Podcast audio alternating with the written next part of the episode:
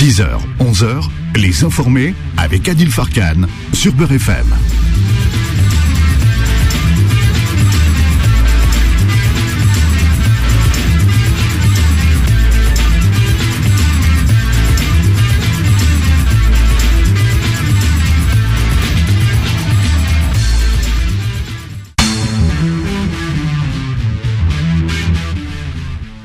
Tous, ravi de vous retrouver. Vous le savez, c'est toujours un plaisir. On est là, on est là ensemble pour commenter, analyser, commenter et décrypter surtout l'actualité, puisqu'on reviendra sur l'événement d'hier, la mobilisation la baisse peut-elle a-t-elle une signification, euh, une raison effectivement? Est-ce que le gouvernement compte sur la baisse de cette mobilisation pour faire passer cette réforme de retraite, même si on le sait, elle est passée?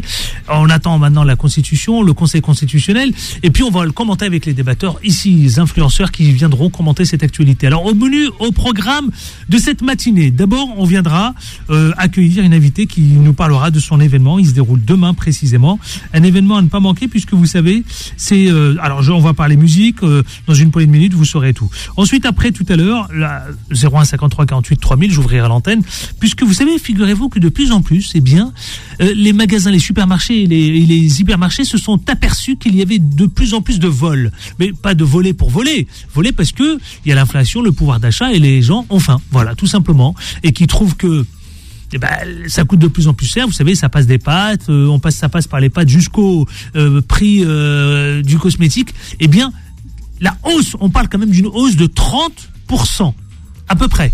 Donc, les gens se mettent évidemment pour un peu leur survie à, taper. Donc les supermarchés se sont aperçus qu'il y avait de plus en plus de vols. Vous viendrez commenter cette actualité au 0153 48 3000. Et puis les débatteurs influenceurs Thierry Paul Valette, Akli Melouli et Gamal Abina viendront confronter leur point de vue. C'est parti. Les informés. L'interview. Et l'interview, vous le savez, c'est avec euh, tout simplement euh, une, fille qui s'appelle Noémie. Elle est euh, Noémie Ochoa. Bonjour. Bonjour. Comment ça va, ma chère Noémie? Ça va très bien, merci. Je vais vous mettre à l'aise parce que vous savez quoi? Je sais que c'est votre première. N'ayez aucune crainte. Alors, Noémie, justement, vous, demain, c'est un événement qui vous attend euh, euh, au Kremlin Biceptre. Un événement musical, un concert. Euh, est-ce que vous pouvez donner un petit peu la couleur de, cette, de ce qui vous attend demain le, à 20h oui, en fait, c'est pas demain, donc c'est samedi. Oui, pardon, c'est le 1er avril, vous avez raison. Moi, déjà, dans ma tête, on était le 1er demain. Vous vous rendez compte, ça va vite. Hein. C'est samedi, c'est samedi. Oui, voilà. Et donc en fait, euh, voilà, donc je vais jouer euh, essentiellement euh, du Beethoven. Voilà, parce que j'ai commencé le piano pour faire du Beethoven. et donc c'est donc au Kremlin Bicêtre à 20h au 19 Square Jules Gued. voilà, et c'est à l'espace Idéfine. Alors, on va parler de vous parce que évidemment, faire du Beethoven, ça, ça, ça arrive pas comme ça. Comment est née votre histoire? Comment, euh, comment ça a débouté, euh, débouché euh, sur comment ça, justement, comment, comment ça a débouché cette histoire-là pour pour en arriver à ce, ce concert du samedi? Alors, bah oui, j'ai eu un parcours assez atypique parce qu'en fait, donc je suis pas née dans une famille de musiciens. Euh, j'ai pas né aussi dans, dans, la classe parce que quand même le piano appartient à la classe bourgeoise euh, en général. Enfin, c'est pas le piano euh, vraiment, mais la musique classique. Et donc moi, je suis ni de classe euh, bourgeoise ni ni de famille de musiciens. Et mmh. donc j'ai eu la chance d'entendre du Beethoven quand j'ai eu l'âge de 10 ans. Mmh. Et je sais pas, ça m'a fait une expérience tellement forte que. Donc à 10 ans, ça vous a pris voilà, et je me suis dit, moi, c'était ça que je voulais faire euh, dans ma vie. Et c'est une idée qui m'a jamais, jamais lâchée. Mhm. Et, euh, et, donc, euh, bon, bah, en fait, j'habitais à la campagne du côté de Poitiers. Et, et en fait, donc, mes parents n'étaient pas très pour que je fasse du piano au début parce qu'ils ne pensaient pas que c'était ça que, enfin, que j'allais me lancer vraiment là-dedans. Et, et, finalement, ils ont accepté. Et j'ai rencontré un des plus grands, euh, enfin un très très grand professeur euh, qui était venu, un Anglais qui était venu habiter à côté de chez mes parents, enfin pas très loin. Et, euh, et donc il s'appelle, il s'appelait Harold Mully. Mhm. Et lui en fait, il faisait partie de la lignée Beethoven. un peu bravo, hein, bravo pour ce parcours. Bah voilà, il avait, il est élève de d'une élève de, de Schnabel qui lui représentait vraiment la lignée Beethoven. Donc vous êtes pianiste aujourd'hui. On peut dire que vous êtes pianiste. Voilà, c'est ça. Voilà. Vous êtes pianiste. En fait, ouais. Vous avez eu l'occasion, l'opportunité de participer avec des grands justement euh, chefs d'orchestre, à vous retrouver euh, au milieu évidemment d'un concert euh, classique? Euh, non, pas encore avec avec l'orchestre, mais en tout cas, ce qui m'est arrivé, c'est que bon, j'ai fait un peu le conservatoire à un moment donné, mais en tout cas, j'ai rencontré des maîtres qui m'ont formé euh, donc des pianistes, euh, vraiment des, bah, des concertistes internationaux, des grands pianistes. Et c'est avec eux que j'ai travaillé et que j'ai pu aujourd'hui euh, acquérir toutes les connaissances pour pouvoir me produire sur scène. Bah, bon, je sais, je sais, que vous nous avez envoyé quelques éléments sonores, mais on a, on parvient malheureusement, on parvient pas à les extraire pour les écouter. C'est dommage parce que on n'arrive pas à les transformer. On n'arrive pas à les transformer. Je sais pas d'où ça vient cette histoire. Alors bon, euh, euh, quels, sont les que vous jouez du Beethoven, mais euh, quels sont les sur quoi vous vous appuyez justement pour essayer d'avoir des créations vous-même, si c'est le cas? Alors bah là en fait je suis dans, dans un projet Là, parce qu'en fait, j'ai étudié aussi beaucoup l'harmonie, donc euh, le langage musical, l'écriture, et, euh, et, je commence aussi à composer. Et, euh, et j'aimerais aussi créer, voilà, des, des, spectacles autour du piano, que ce soit pas seulement, voilà, jouer du classique dans des salles, etc. J'aimerais vraiment l'ouvrir au maximum parce que je pense que Beethoven, c'est un message universel et que ça peut inspirer un tas d'artistes, mais dans tous les domaines, quoi. Il y a vraiment une source de créativité qui est énorme chez lui et qui méritait de bah, un peu de, de s'ouvrir euh, euh, dans tous les milieux, quoi. Dites-moi, euh, Noémie Ochoa, c'est bien ça. Hein vous êtes absolument. Noémie, j'ai une question à vous poser. Quand vous dites que vous voulez évidemment transformer auprès des autres, c'est quoi C'est sous la forme pédagogique, sous la forme de, de, de, de, comme vous un peu de passage de témoin, de de transmission? C'est ça que vous avez envie de faire? Et auprès de quel public? Alors euh, oui, donc il y aurait forcément, euh, bon quand, quand on travaille le piano, c'est bien aussi de transmettre directement euh, le piano aussi à, des élèves. Donc ça, il y a une transmission aussi qui peut passer par là.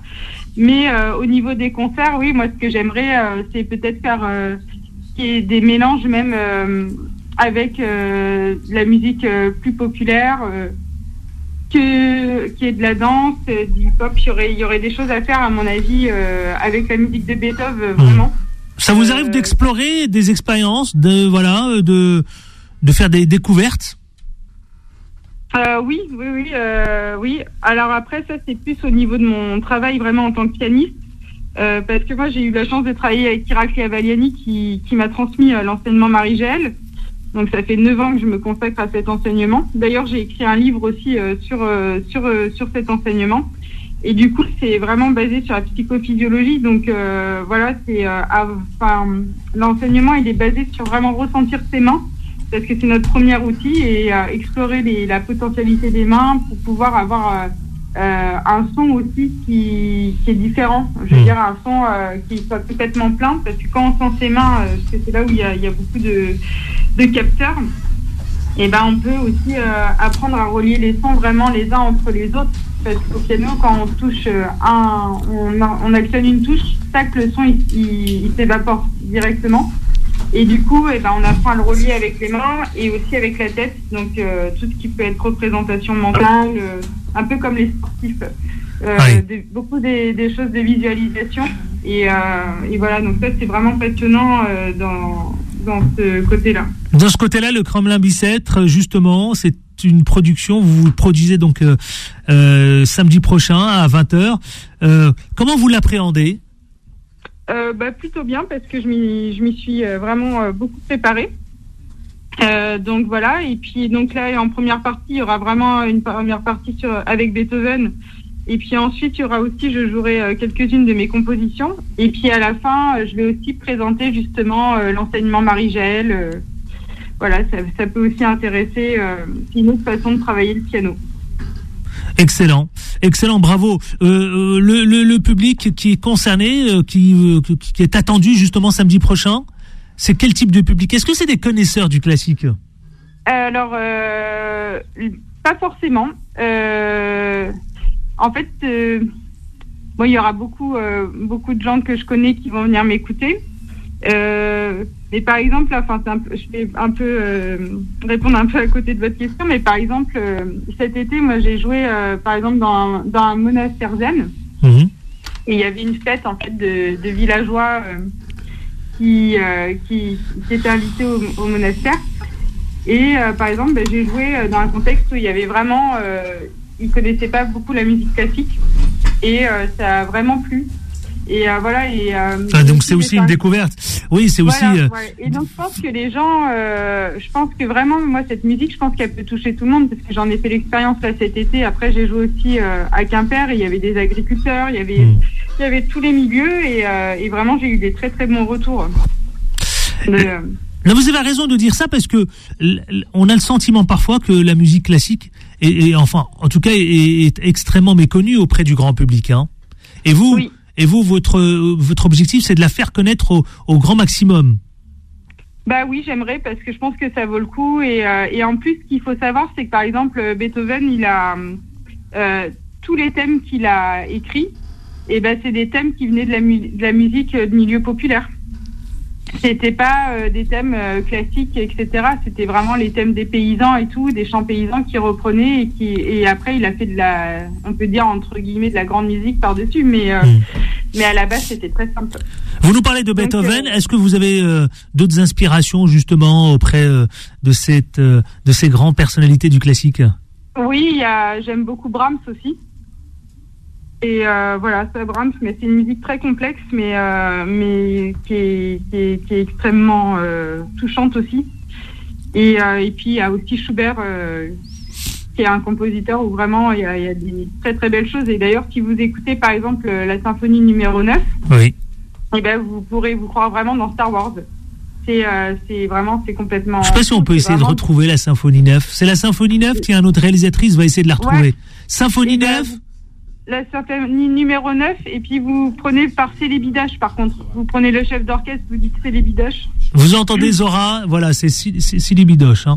Voilà. Célébidache, ouais. ouais. Voilà. Je sais pas si, euh, je sais pas si elle va réussir. Euh, premier, premier, mouvement, il faudrait mettre, euh, je sais pas, au bout de la troisième minute à peu près troisième minute, voilà, on va essayer, on va essayer quand même de trouver un petit extrait quand même, parce que ouais, c'est dommage parce que ça m'embête un peu. Vous nous avez envoyé des fichiers qu'on n'arrive pas à transformer, qu'on n'arrive pas à extraire, qu'on n'arrive pas à ouvrir. Ça m'embête parce que j'aurais voulu euh, justement faire partager cela à nos auditeurs de, de, de, BFM partout en France. C'est vraiment dommage, et, euh, mais on aura l'occasion de le faire. On aura l'occasion de le faire. On va écouter un petit extrait de ce que, de ce que vous venez de dire là. Écoutez.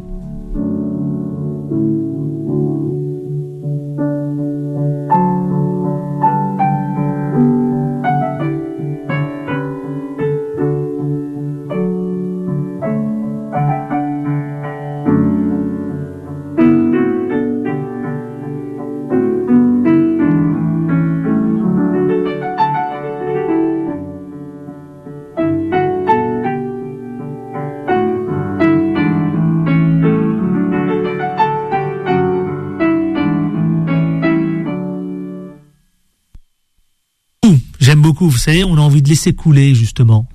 C'est ce qui nous attend euh, samedi prochain un peu, cette tonalité? Oui, bah oui, oui, justement, là c'est la pastorale de Beethoven euh, et c'est ce que je vais jouer effectivement. Eh bien, écoutez, bravo et bonne chance et bon courage à vous. Euh. Gamal Abina, tiens, Gamal Abina qui est sur le plateau, il, veut vous saluer aussi également, Gamal. Ah. Je, la salue, ça fait plaisir d'entendre euh, directement à la radio. Et c'est Adil qui est à l'origine, donc c'est toujours sympa.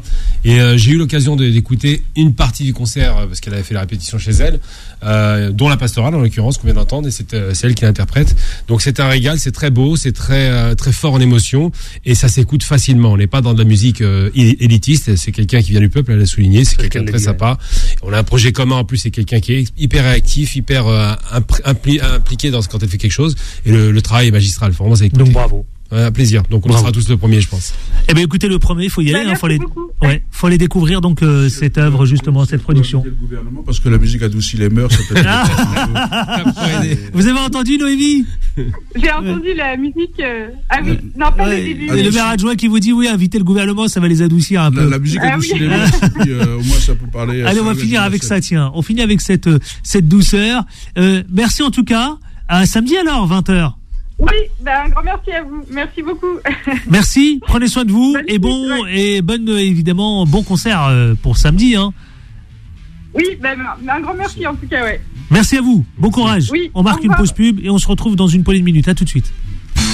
Les informés reviennent dans un instant.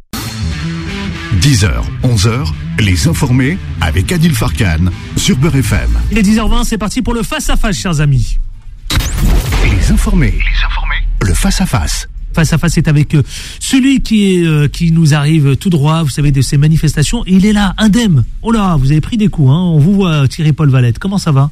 Bah, vous, vous arrivez blessé. Je vous vois blessé là au niveau du nez, blessé au niveau du genou. Bah oui, parce que le terrain, ça devient vraiment quelque chose de, de dangereux. Le climat euh, se tend. euh, sur le terrain, ça, ça, ça se tend.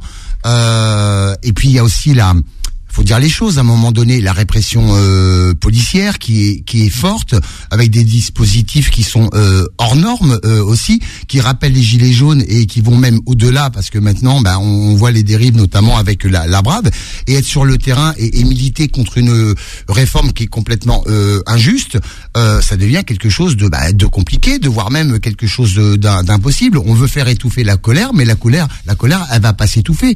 Au contraire. Donc, euh, bah, alors, je suis pas le, le seul. Il y a toujours des, des blessés malheureusement, et moi je souhaite qu'il n'y ait pas un mort euh, et qu'il n'y ait pas euh, l'affaire euh, Oussekim qui, qui, voilà, qui, qui, qui, qui, qui se représente. c'est. Ouais, Parce que la, brave, c'est complètement les, C'est les, les voltigeur. voltigeurs, c'est c'est exactement le la, même chose. C'est plus une police, c'est plus Malik- une police, Malik c'est- Osekim. c'est exactement. Maintenant, c'est une milice. Autant les violents, quand il y a des dérives policières, je les dénonce en ne stigmatisant pas la profession, mais autant la brave, elle, c'est complètement On va en parler de la brave Ah, justement. il faut en parler.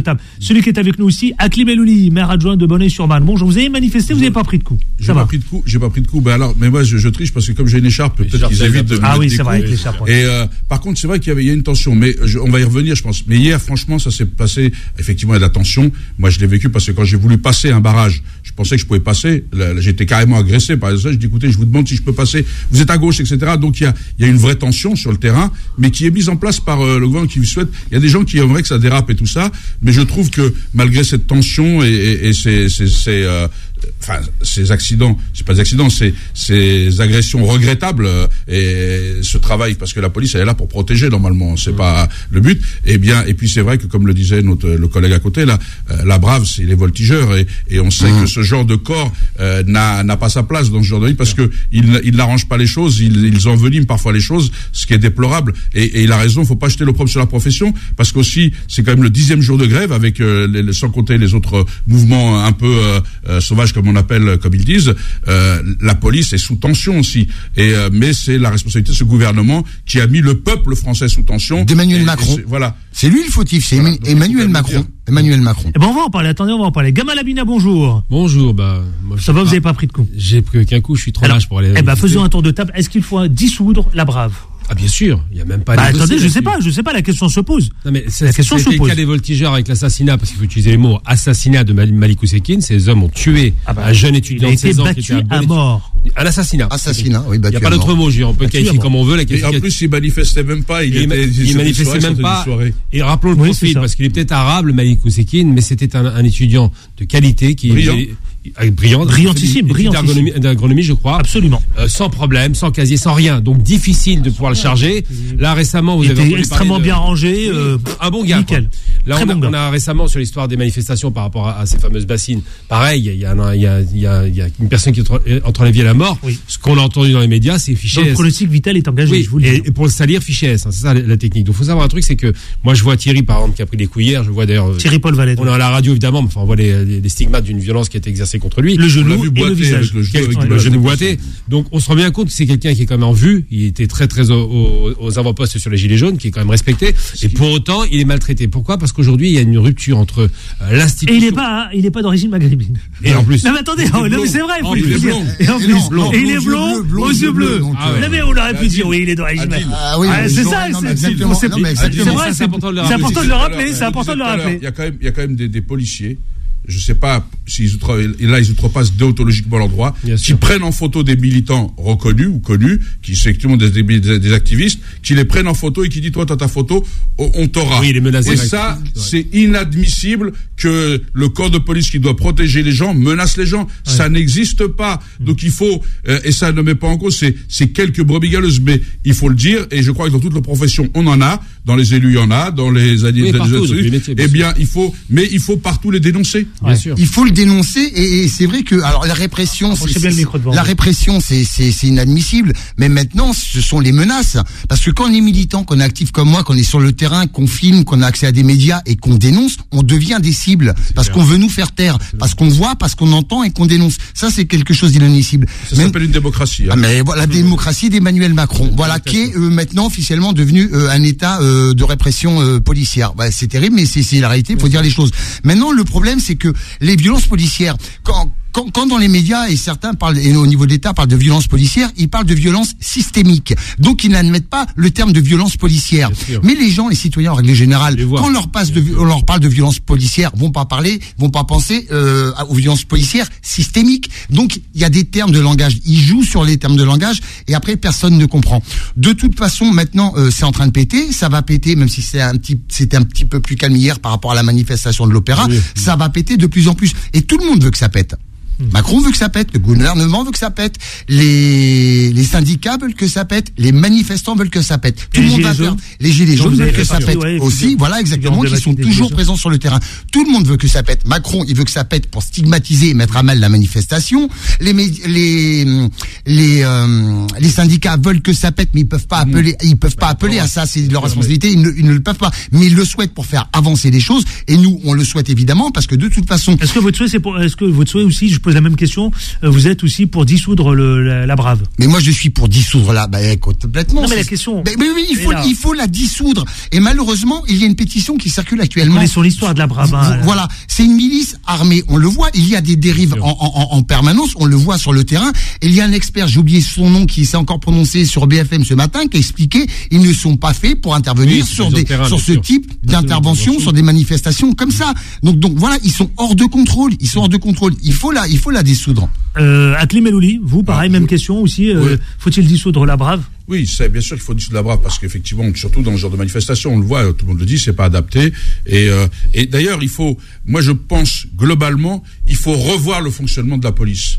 Je crois que les syndicats plutôt attaquer la justice ou dire il faut qu'ils revoient parce qu'il y a quand même beaucoup de corps de métier dans la police. Il y a des, corps plus nobles, moins nobles. Quand ils sont sur un terrain, on ne sait pas qui dirige, ce qui justement crée des violences. Les gens sont sous tension, ils sont mal organisés, ils sont mal équipés. Enfin vraiment, il y a, euh, on peut aussi dire que leur profession n'est pas simple et donc il faut retravailler là-dessus. Ensuite, effectivement, euh, c'est dans le, j'espère c'est des éléments de langage que disait mon collègue, mais personne n'a personne enfin les syndicats veulent pas que ça pète. Ils veulent que ça, ça que la réforme soit retirée que la mobilisation soit forte. Et on l'a vu hier c'était très calme par rapport effectivement à attention bien sûr on regrette les problèmes mais ça a été très calme. Et moi ce qui me gêne c'est qu'effectivement aujourd'hui quand le président se présente en garant de l'ordre de quel ordre il parle c'est ça c'est pour ça justement, que et donc moi je pense qu'aujourd'hui si effectivement c'est le gouvernement qui pousse en, en, essayant de créer un ennemi imaginaire qui serait la France insoumise qui serait les dangereux gauchos. Parlons-en parlons-en parlons-en, parlons-en. Oui, des factieux comparés à Bolsonaro C'était un sujet qui avait retenu notre attention ce matin, justement, dans les informés. morbide. Cette réforme des retraites, justement, comme l'a souligné euh, Akli Meloudi, Emmanuel Macron, le chef de l'État, s'érige en garant de l'ordre et fustige la France insoumise. Franchement, est-ce que c'est intelligent de faire ça? Est-ce qu'il a raison de le faire, de fustiger la France insoumise, de s'attaquer à, à la gauche? Euh, Le chef de l'État, en tout cas, il accuse LFI clairement d'attiser la colère. Ça, c'est la stratégie classique qu'on observe malheureusement, et je vous le rappelle dans l'histoire, parce que ça existait l'extrême droite, c'est que quand la gauche ou l'extrême gauche manifeste, immédiatement derrière, ça fait monter l'extrême droite parce qu'on se dit que c'est un pare-feu. Macron joue la carte effectivement du populisme et c'est très très dangereux. Il va parler de factieux, ce qui est quand même hallucinant. Il utilise beaucoup de, euh, il a même pas en vérité à intervenir là-dessus. C'est le président de la France, c'est pas le président d'un parti. C'est quand on est président de la France, on représente la France à l'international et les questions nationales sont faites par, le, euh, par le, la première ministre et son équipe. Donc déjà, il est dans une, dans une, dans une posture qui n'est pas normale.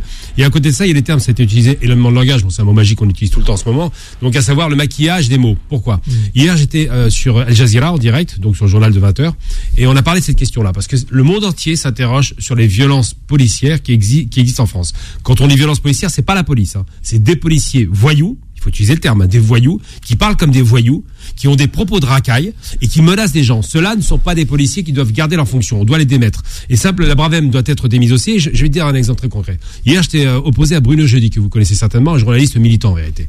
Qui Militant, oui. Moi, j'appelle ça militantisme parce que l'éditorialisme, c'est une chose. Lui, il est dans une posture vraiment pro-gouvernementale à fond.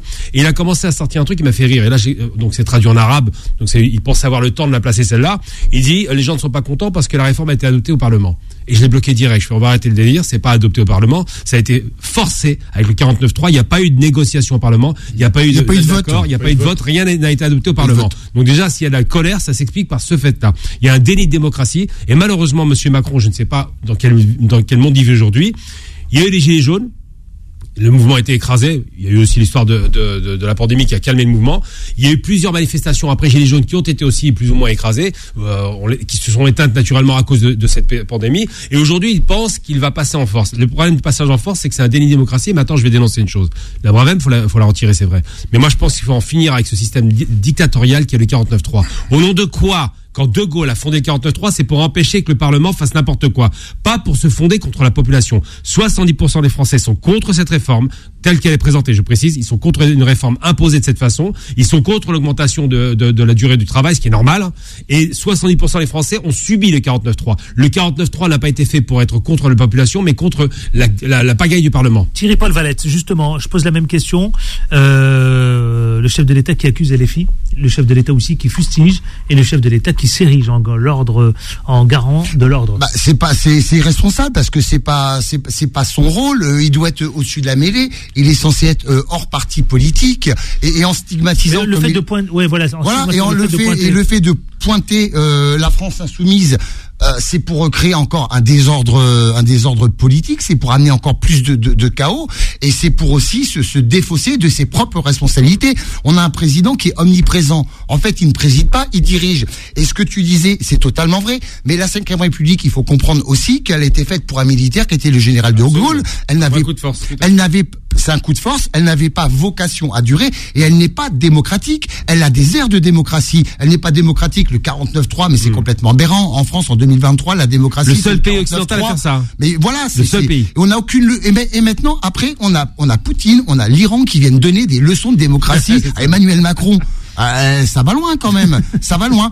Après, il y a le référendum, mais le référendum, il n'est jamais. Ah, les punchlines ce matin. Mais non, mais c'est vrai, le, référendum, il, est, il, est, jamais utilisé, le référendum. alors, alors, que De Gaulle avait utilisé. Hein. À Clé voilà, deux fois. À terminer avec ça. À Même question, pareil. Hein. Même question, d'abord, avant de revenir là-dessus, ce qui est paradoxal, c'est quand même quand on parle de la Cinquième République, de d'oublier d'où elle vient et ce qui a été dit. Vous savez quand même que dans la Cinquième République, Debré, qui est, qui est, Debré, Michel Debré, disait que le conflit est bon pour une démocratie.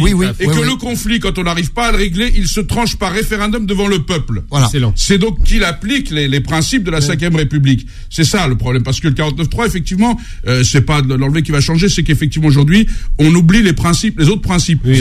chacun le regarde ce qu'il veut voir. L'autre élément, et mon, et mon camarade à côté a raison de le dire, sincèrement, si dans un, dans un pays, s'il y avait un seul pays, nous qui voulons donner des leçons au monde entier sur les droits de l'homme et la démocratie, s'il y avait eu un seul pays qui avait eu plus de 3 millions de manifestants, qui en 10 journées de manifestation, parce qu'il faut quand même savoir que 10 journées, euh, quand on dit ça baisse, ça baisse pas, en va revenir, Adil, c'est quand même des salaires. Il y a des gens qui n'auront pas de salaire ce mois-ci. Les éboueurs, hein. ils le font pas qui par de cœur, qui n'ont déjà un salaire de misère, des, des, des, travailleurs pauvres de ce pays. Quand on nous parle de la valeur travail, combien de travailleurs pauvres de ce pays? Ces gens-là, ils savent pas ce que c'est que le travail. Et ils ne peuvent pas ça en vous parler. Met en colère. Et j'y viens. Bien sûr, ça manque parce que quand ils parlent de travail, ils parlent de la valeur travail. La valeur travail, ça doit nous rendre de la dignité. Et il y a des travailleurs pauvres dans ce pays qui n'en vivent pas. Et on continue à faire des retraités pauvres et malades. C'est ça le, le, vrai sujet. Et quand on accuse la LFI, ça c'est pour détourner le regard. Quand on n'a plus d'arguments, on traite son chien, on, on, accuse son chien de la rage. Pour le truc. Donc il faut qu'on arrête tout ça. Il faut qu'on soit dans le débat. Si on est dans la démocratie et si on prend de la hauteur, il faut qu'il y ait un débat démocratique. On peut avoir des désaccords. Je peux avoir des désaccords avec mes collègues, mais je parle avec respect et je donne des, des arguments. Vous pensez que la colère est toujours présente? La colère est toujours présente, bien sûr. Parce que je sens que Adil, vous êtes en colère. C'est la, Adil, c'est la vie des gens, mais les gens ne se rendent pas compte. Moi, je vois les gens cassés. Ces gens-là ne vivent pas dans nos quartiers, ne vivent pas dans nos villes. Les gens, la misère, on la voit. C'est un, un, tout. Les gens, la, les, et moi, je me, quand on dit que la manif baisse le niveau, je me réjouis de voir les jeunes arriver parce oui, que les jeunes comprennent que Parcoursup, ah, que la réforme du bac, ah, que tout ça, c'est la cocotte va exploser. C'est-à-dire que ces réformes sont injustes. Ça fait deux, ce, depuis que ce gouvernement est en place et ça avait commencé avancé, y compris avec mes camarades de gauche, et je leur avais dit à l'époque que ça allait pas dans le bon sens. On est en train de nous expliquer, et puis de faire de l'âge de, la, de, de, départ à retraite un totem. Il y a d'autres leviers. eh bien, les syndicats veulent en discuter, qu'on en discute. Comment On n'a pas élu un roi, je le dis régulièrement, on a élu un président de la République et la Cinquième République quand il y a conflit. C'est, le conflit, c'est ce qui nous permet de grandir, c'est ce qui nous permet d'évoluer. Quand on est capable de prendre de la hauteur et à un moment donné, quand on a un point de désaccord dans une démocratie. Qui tranche le peuple J'appelle ce président s'il n'est pas d'accord avec les référendums ce livre. Allez, on marque, une pause. et on marque une pause et on se retrouve dans une poignée de minutes, dans un instant, justement avec vous. On va parler de cette mobilisation qui baisse. À tout de suite, ne bougez pas, restez avec nous. Les informés reviennent dans un instant. 10h, 11h, les informés avec Adil Farkan sur Beurre FM. 10h41 précisément, si vous venez de nous retrouver, c'est les informés avec euh, Thierry Paul Valette, euh, figure emblématique des Gilets jaunes et qui a fait quasiment toutes les manifs, hein, il me semble, hein. toutes les manifs depuis, ah, tout, tout, et, janvier. Et, voilà exactement. Et euh, j'insiste aussi, celle avec les étudiants en sauvage le soir. On va en parler, on va en parler, on va en parler. Avec Ekli Melouli qui est maire adjoint de Sorbonne-sur-Marne, avec Gamal Abina qui est le porte-parole du MDC, n'est-ce pas? Absolument. Ça n'a pas changé. Hein. Ah, je bouge pas. Justement, on va poser la question. Thierry Paul Valette et je fais un tour de table. Est-ce que la mobilisation, c'est significatif lorsqu'on dit qu'elle baisse? Parce qu'effectivement, on a des chiffres qui ne ressemblent pas à ceux d'il y a quelques jours. On parlait de 3,5 millions. Là, euh, on parle de 700 à 800 000 manifestants. Euh. Bon, alors de toute façon, il y a toujours la guerre des chiffres entre bah, euh, voilà, le ministère de l'Intérieur, les syndicats, est-ce qu'elle baisse ou qu'elle baisse pas? De toute façon, une mobilisation, on peut pas, on peut pas toujours avoir le même nombre de chiffres. Il y a plusieurs facteurs qui rentrent en compte. Bon, c'est vrai que là, il y a eu le week-end, on est un petit peu fatigué faut, faut en tenir compte aussi. On attendait aussi le, entre autres, le positionnement ça coûte des. cher aussi. Bah, ça, ça coûte de, de, de l'argent. Maintenant, on entre dans la euh, deuxième. On est deux semaines pleines de mobilisation aussi. Ça coûte de l'argent. C'est pas évident. Faut s'organiser. C'est pas si simple. Mais attention, à chaque fois qu'on disait la, la, la, mobilisation est en baisse, elle reprenait de plus belle. Au jour d'aujourd'hui, même moi le premier, je peux pas dire ce qu'il en sera précisément dans dix jours. Et de toute façon, la cocotte minute, elle est vraiment euh, à rabord. Elle est prête à exploser. Donc, faut surtout pas dire ce serait dangereux de le faire, ce serait même, même stupide de le faire, et il faut qu'Emmanuel Macron soit prudent par rapport à ça, mm. de se dire, ben non, finalement, c'est en baisse, euh, on a gagné, euh, la réforme, on n'en parle plus. Quand je vois Elisabeth Borne qui est déjà en train de dire, oui, mais la réforme, c'est déjà derrière nous. C'est ah terrible. La première ministre qui dit la réforme, elle est derrière nous, alors qu'aujourd'hui, il y a toujours des mobilisations et demain, et je le souhaite, ça sera encore plus fort. Mais c'est un déni de démocratie, c'est un déni des citoyens, c'est un déni de la mobilisation qui baisse, ça veut rien dire. Mais, mais, non, ça veut strictement rien dire. C'est jouer sur les chiffres. C'est jouer sur les chiffres. Hier, hier, on l'a bien vu. À Paris, c'était noir, noir, noir de monde. Le boulevard Voltaire était noir de monde. La place de la Nation était noir de monde. Et pourquoi mettre autant de forces euh, de CRS, de forces policières sur le terrain si soi-disant la mobilisation est en baisse? Ça, c'est juste une volonté de faire peur, de terroriser le citoyen.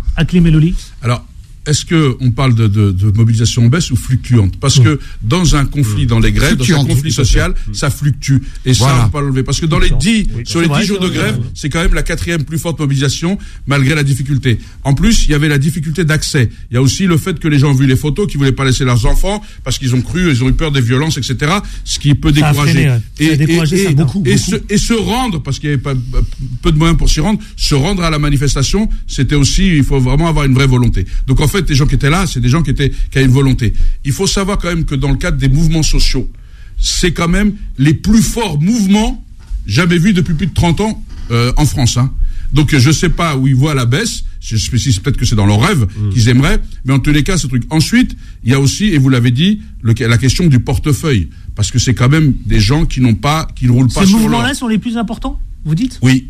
Ah oui, oui, oui, c'est les mouvements ah les plus importants. Ah oui, oui. C'est les manifestations les plus importantes. Y compris quand on fait référence à 95. Y compris quand on fait référence à 95. C'est là, sur la durée, sur le nombre, sur le truc, c'est des, des, des, plus forts mouvements. Et donc, je sais pas où il va la baisse. Et donc là, je, je vis en disant, effectivement, aujourd'hui, euh, on va voir le 6 avril, les syndicats ont espacé parce que les gens sont fatigués. Les gens ne font pas ça de gaieté de cœur. Je comprends les nuisances, les gens souffrent, mais ils ne font pas ça de gaieté de cœur parce qu'ils savent la souffrance qu'ils vivent, la souffrance qu'ils endurent et celle qu'ils vont endurer quand on a travaillé plus de 40 ans. On a le droit à, à, première Et je le dis, quand on fait le comparatif aussi avec l'Europe, vous savez quand même qu'en Europe, avec un âge de départ plus un plus long que le nôtre, eh bien, ils partent plus tôt à la retraite. Et nous on part plus tard parce que c'est les questions des parcours, des annuités. Aujourd'hui, pour avoir un taux plein, beaucoup de gens sont obligés de partir à 67 ans. Oui, 67 ans. mais il faut le savoir. Il, il faut qu'on arrête. Ceux qui il faut qu'on arrête. De, voilà. Pour avoir un taux plein. Voilà. Et là, et là effectivement, les trous dans la raquette sont énormes pour les gens Merci qui de le souligner, il, il faut qu'on arrête. Moi, je connais beaucoup de gens qui ont traîné jusqu'à 67 ans. Je connais des gens qui travaillent même au-delà de 67 ans parce qu'ils n'ont pas assez de retraite. Ils reprennent du travail, ah, etc. Beaucoup, beaucoup, ah, ben beaucoup maintenant, 70 ans, ils retravaillent. Donc, euh, soit on donne à ce moment-là une reste descente, comme il nous avait dit, les 1200 euros. On a vu que ça s'est défait, que c'était du pipeau. Donc, euh, faut qu'on arrête les arguments Ils n'ont aucun argument pour cette mise en place et maintenir cette réforme des retraites. Aucun argument. ils ont des arguments, mais c'est arguments faux. Ils tiennent pas la route. Gamal Abina, on l'a pas entendu. On n'a pas entendu Gamal Abina. Gamal Abina. D'abord, il nous parle d'augmentation des impôts pour financer les retraites. Mensonge, ce ne sont pas les impôts qui financent, mais les organismes paritaires. C'est donc une cotisation qui se fait au niveau des caisses indépendantes de l'État. Je le rappelle tout de même. Donc, la menace à l'augmentation des impôts est un mensonge. C'est une manipulation pour endormir les gens. L'imposition ne, ne finance que les grands, que d'abord la moitié c'est les fonctionnaires et le reste c'est les grands chantiers d'État qui n'ont rien à voir avec ça. Deuxième aspect, c'est que le manque de courage politique, c'est de ne pas faire le référendum. Ça, on l'a bien, on l'a bien vu. Troisième aspect, c'est vrai que c'est la première fois qu'on a une mobilisation si puissante depuis pas 30 ans, mais 40 ans. C'était à l'époque du Mitterrand quand ça se passait très mal. Tu t'en souviens avec lui. Donc, ce qui se passe aujourd'hui, c'est quoi? C'est qu'on a une réforme qui est imposée prétendument parce que, alors écoutez bien le mensonge d'État, parce que j'aime beaucoup déconstruire ce baratin au niveau économique. L'économie, ça a l'air compliqué, mais quand on simplifie les termes, c'est très facilement accessible. Ils prétendent que en France, on travaille que 62, 64 ans plus tard, et que c'est pas beaucoup par rapport à l'Allemagne. Je rappelle, ou l'Angleterre, que ces deux pays de référence, l'Allemagne et l'Angleterre, rémunèrent largement mieux leurs employés que la France. Donc c'est quasiment un confort de travailler à 67 ans parce qu'ils ne sont pas maltraités. Parce que la réalité économique de ces pays-là est différente de la France. Je rappelle que ces systèmes, ces deux pays sont des pays libéraux ou ultra-libéraux pour l'Angleterre et qu'il y a des caisses privées complémentaires de retraite. C'est le principe des hedge funds américains que voulait mettre en place Monsieur Sarkozy. Je rappelle donc que ces comparatifs entre le système français qui a une singularité qui devrait être comparé avec des pays du nord de l'Europe et le système anglais anglo-saxons en général et allemands n'ont rien de comparable parce que le, traitement des ouvriers n'est pas le même. Mm. Donc simplement de dire, c'est pour ça qu'il y a moins de tension là-bas. Simplement de dire aujourd'hui, c'est que quand on utilise des mensonges pour faire passer le message selon lequel on est la, retraite la moins lourde en, France, alors qu'en réalité c'est une question d'annuité. À quel âge on commence Ça vient d'être dit. À quel âge on finit Quand un étudiant finit ses études à 28 ans, il, il va travailler combien d'annuités pour avoir sa retraite à taux plein, il va travailler jusqu'à 70 ans. Ensuite, la, pénibilité. On a parlé tout à l'heure des, éboueurs. Les éboueurs, ils ne voient pas la retraite comme les ouvriers parce qu'ils meurent avant 60 ans pour des raisons d'hygiène. On sait très bien que les, éboueurs sont l'espérance de vie, si ça appelle à quoi, 60 ans. Voilà, donc ils n'ont pas la retraite. C'est terrible. Pour prendre maintenant exemple personnel, mon père n'a pas eu de retraite. Il est mort à, 63 ans sans, avec une retraite ridicule parce que malheureusement ils l'ont arnaqué sur les sur les taux. Mon oncle est mort à 62 ans. La plupart des ouvriers qui ont travaillé dans le bâtiment meurent entre 60 et 63 ans. D'accord. Profite pas de ça, ils n'en profitent jamais. Eh ben c'est ces gens-là qu'on va obliger de travailler. Maintenant, il nous parle de bénébilité, d'aménagement. C'est pas vrai. Il faut savoir que les Français, maintenant j'ai parlé par, euh, par, rapport aux Français, ont très bien compris l'arnaque. Quand un gouvernement propose un truc, sans référendum évidemment, ils prennent pas de risque. Quand un gouvernement propose quelque chose, c'est jamais ce qui arrive au, au, in fine. Prenons l'exemple de la vignette, la vignette pour les vieux, qui devait aider les vieux. C'est devenu une taxation directe qui n'aidait plus les vieux, mais juste l'État. Aujourd'hui, si l'État veut augmenter l'allongement de la durée de temps de travail, c'est pour garantir que le budget qui va être excédentaire dans les caisses de retraite, qu'il est déjà d'ailleurs aujourd'hui, le budget n'est pas déficitaire, il est excédentaire, permette de faire un vaste communicant et de donner l'argent à d'autres postes dont on ne sait rien. Donc la question qui doit se poser, c'est est-ce que oui ou non, ce gouvernement aura le courage d'un De Gaulle qui par deux fois a fait et passé par le référendum, d'interroger la population. Et là, je pense que le résultat sera pas le même, comme sous, les de, de messieurs, Je voudrais juste qu'on avance parce que, oui, allez-y rapidement. Là, là, ce que dit Gabal, il faut quand même prendre une chose quand même on peut pas comparer des choux et des carottes. Absolument. Il y a le système à la française, c'est un système qui est basé sur la protection et sur la solidarité. Ce qui n'est pas le cas des systèmes anglo-saxons mm. où euh, vous, vous, vous, tombez dans la rue, si vous n'avez pas la carte, votre carte bancaire, vous vous faites pas soigner, quoi. Hein. Donc il faut faire attention qu'on tombe pas euh, dans les travers. Donc soit on veut remettre en cause, et c'est là où on est en bataille. Je pense que ce gouvernement veut remettre en cause ce système à la française de protection sociale, de solidarité, et qui a été même mis sous des gouvernements de droite en plus, hein. Euh, la Sécu, même par des si c'est par le, droite gauche, euh, de gauche c'était avec les communistes. Les gens se sont mis d'accord pour arriver effectivement à, maintenir ce système. C'est ce qu'on appelle les gaullistes, hein, parce que pas la droite ultralibérale. Hmm. Donc à un moment donné, on est en train, est-ce qu'on est en train de changer de système? C'est la vraie question qui. Ah mais c'est ça qui est en train de se faire. C'est ça qui est en train de se faire. On va, on, commence par la réforme des retraites. On va mettre à mal la, sécurité sociale. On a, bien dans le micro. On a mis mal, euh, à mal le problème la, la santé aussi. et on va arriver avec des caisses. Voilà, il faudra être riche pour pouvoir se soigner Faudrait être riche pour pouvoir avoir une protection sociale. Faudrait être riche pour se payer une retraite. C'est à ça qu'on tend, malheureusement. Si et il a raison. Si aujourd'hui vous n'avez pas de réseau de relations, vous n'arrivez pas à obtenir un, rendez-vous avec un médecin spécialisé avant trois mois. Bien sûr, bien sûr. C'est pas possible. C'est pour ça que c'est maintenant qu'il faut se battre et c'est pour ça qu'ils le savent et qu'ils mettent à mal. Euh, Messieurs, dernier sujet, je voudrais juste dernier sujet parce que il me tient quand même. Il faut quand même qu'on l'aborde. C'est les syndicats, la rencontre avec euh, l'intersyndicale ah avec euh, ah avec Elisabeth Borne, mais surtout les syndicats qui disent voilà, par exemple, je, par exemple, absolument, pause et ça c'est le plan de Laurent Berger pour sortir de la réforme de retraite. Il dit la pause dans la réforme des retraites pourrait venir du Conseil constitutionnel. Suspension de la réforme des retraites, les scénarios qui s'offrent à, au chef de l'État et euh, Elisabeth Borne qui euh, désormais a ouvert euh, la porte donc pour rencontrer les l'intersyndicale. Messieurs, Tiens, commençons par Thierry Paul Valette. Tout ça, ça va nous mener où alors Vous êtes d'accord avec ce que je viens de dire Personnellement, je vais, je vais aller euh, directement euh, droit au but. Ça va mener nulle part. Euh, c'est juste finalement le fait de dire, eh ben non, on va discuter avec les syndicats parce qu'il y a une fin de non-recevoir par Emmanuel Macron. C'est une hérésie totale. Il y a une fin de non-recevoir. Il a accepté de les recevoir, mais il fallait surtout pas parler de la réforme. Là, maintenant, Elisabeth Borne va les recevoir, mais, mais finalement, pour sortir de tout ça, pour sortir de quoi? D'où? Du mécontentement. Mais, mais ça va strictement rien changer. Euh, les, les, gens ne veulent pas de cette réforme. C'est la personnalité d'Emmanuel Macron qui est clivante et c'est aussi sa politique. Donc finalement, les, les, les gens le disent, c'est le retrait. Ils iront jusqu'au bout. Ils iront jusqu'au bout. Alors si le fait de recevoir euh, les syndicats, ça va permettre d'apaiser les tensions, certainement pas. Certainement pas. Ça va changer euh, rien du tout. Mais maintenant, ce que j'ai envie de, de, de, de dire, c'est que le Conseil constitutionnel, je crois que par deux fois, deux fois, il avait, s'était prononcé pour euh, casser un 49.3 euh, deux fois seulement. Là, le Conseil constitutionnel, à part euh, retoquer la loi sur certains points, il va pleinement la valider. censure partielle quand même. oui, mais partielle, mais ça va rien changer. sur l'âge de la retraite, ça va rien changer. Donc on n'attend rien, on n'espère rien du Conseil constitutionnel. maintenant simplement, ils sont forcés, ils sont obligés de les recevoir les syndicats. Ils sont, ils n'ont pas d'autre choix. Voilà, ils peuvent pas reculer. Mais en soi, ça va rien changer. C'est la rue n'est pas légitime pour Emmanuel Macron. pourtant, la foule, dit-il, les factieux, mais pourtant, la démocratie, elle est là. C'est eux qui s'expriment c'est le peuple français, en majorité, les sondages sont là, et, le monde entier nous regarde. absolument. Nous regarde. Aklim Elouli. Ils attendent beaucoup aussi. La rencontre avec Elisabeth Borne, comme dit Thierry ah, Paul Valette, c'est à l'heure, euh, vous dites quoi Déjà, déjà euh, il rencontre Elisabeth Borne et pas le président, parce qu'ils avaient sollicité quand même le président. Comme c'est lui qui a la manœuvre, à mon avis, il passe par un filtre. Je veux parler directement avec la personne concernée qui fait un blocage, un dogme sur l'âge de 64 ans, qui, qui, qui est d'ailleurs le préalable à la discussion. C'est, on fait pas de blocage là-dessus. Donc, est-ce que c'est entendu? Après, la question, c'est quelle communication il y aura en sortie de, ce rendez-vous? Parce que c'est ça qui va se jouer aussi. Ils vont essayer de dire, nous, les a reçus, pour acter qu'ils ne sont pas d'accord. Mais ça, on le savait déjà. Donc après, c'est est-ce que le Front syndical va ressortir renforcé ou pas? C'est la vraie question qu'on doit se poser. Moi, je pense qu'il restera solidaire, contrairement à ce que les gens veulent essayer de faire, parce qu'ils ont des résolutions de congrès qui doivent tenir par rapport aux militants. Et je finis juste en disant, moi, je pense que c'est à lui de les recevoir. Emmanuel Macron a eu deux opportunités de sortir de la crise.